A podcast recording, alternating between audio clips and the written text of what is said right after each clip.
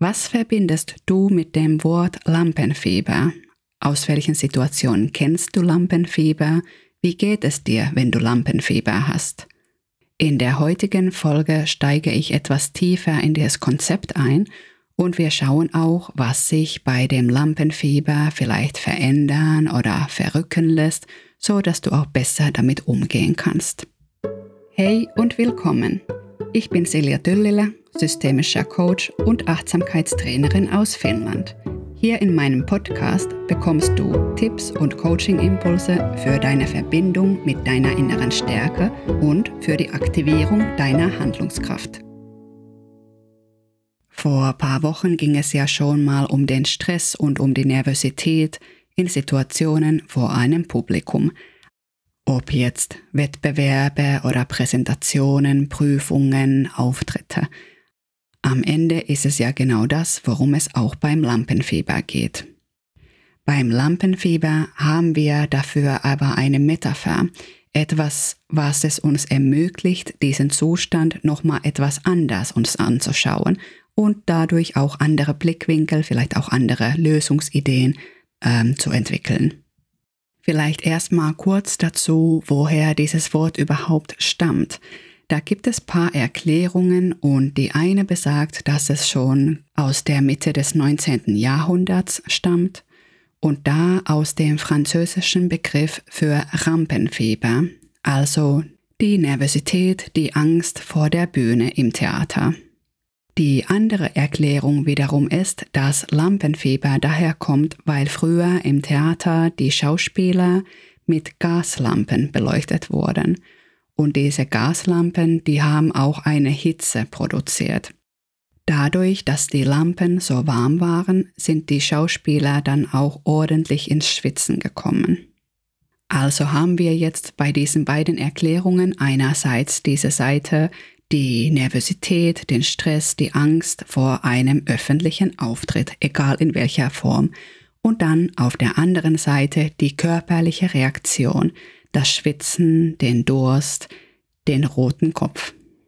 Wir können ja einfach mal ein kurzes Imaginationsexperiment starten, bei dem du dir vorstellst, dass du diese Situation, die dich stresst, die bei dir Lampenfieber verursacht, dass du diese Situation in so ein Setting auf einer alten Bühne aus dem 19. Jahrhundert reinpackst, wo diese Sachen, die es dir unangenehm machen, im Prinzip wie solche überall hängende Gasleuchten sind. Gaslampen, die Hitze erzeugen, Gaslampen, die dich vielleicht auch mal verblenden.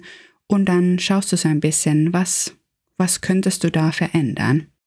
Und wenn du dir jetzt vorstellst, dass in diesen Situationen, wenn du Lampenfieber erlebst, dass es tatsächlich ein Moment ist, in dem es sehr, sehr heiß wird, in dem dieses Licht auf dich gerichtet wird und die Hitze dich überkommt. Was würde in den Situationen dir ein bisschen Kühle verschaffen? Was würde das Schwitzen verringern?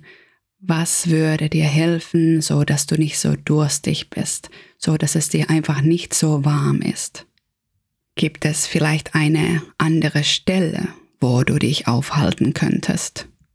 Vielleicht gibt es auch jemanden, der dich in solchen Situationen unterstützen kann und dadurch auch die, die Hitze der Lampen ein bisschen runterdrehen könnte. Was gibt es auch, was dir ein bisschen mehr frische Luft verschaffen würde? Was wäre für dich in solchen Situationen wie eine kühle Brise? Irgendetwas, was dir so ein Gefühl der Frische geben würde.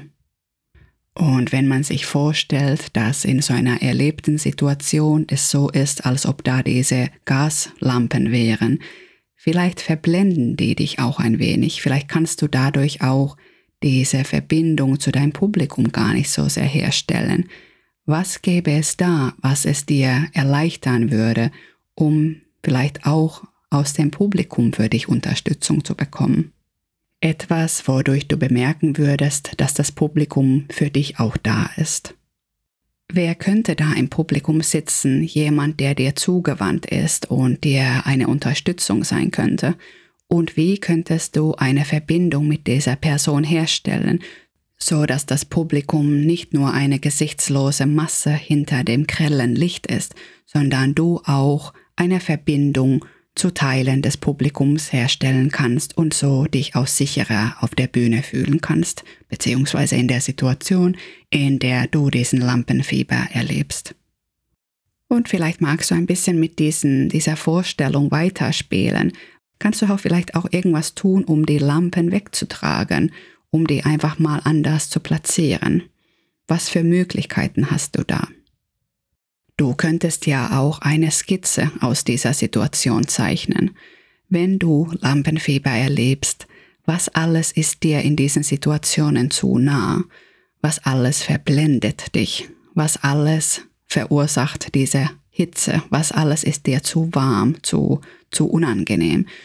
Und könntest du auch einige von diesen Sachen weiter wegschieben oder woanders hinschieben, vielleicht auch etwas holen, was dazwischen steht, so dass du dieser Hitze und dem, dem unangenehmen Licht dieser Gaslampen nicht komplett ausgeliefert bist. Und damit kommen wir jetzt auch zum Ende dieser Podcast-Folge. Ich freue mich, dass du heute dabei warst.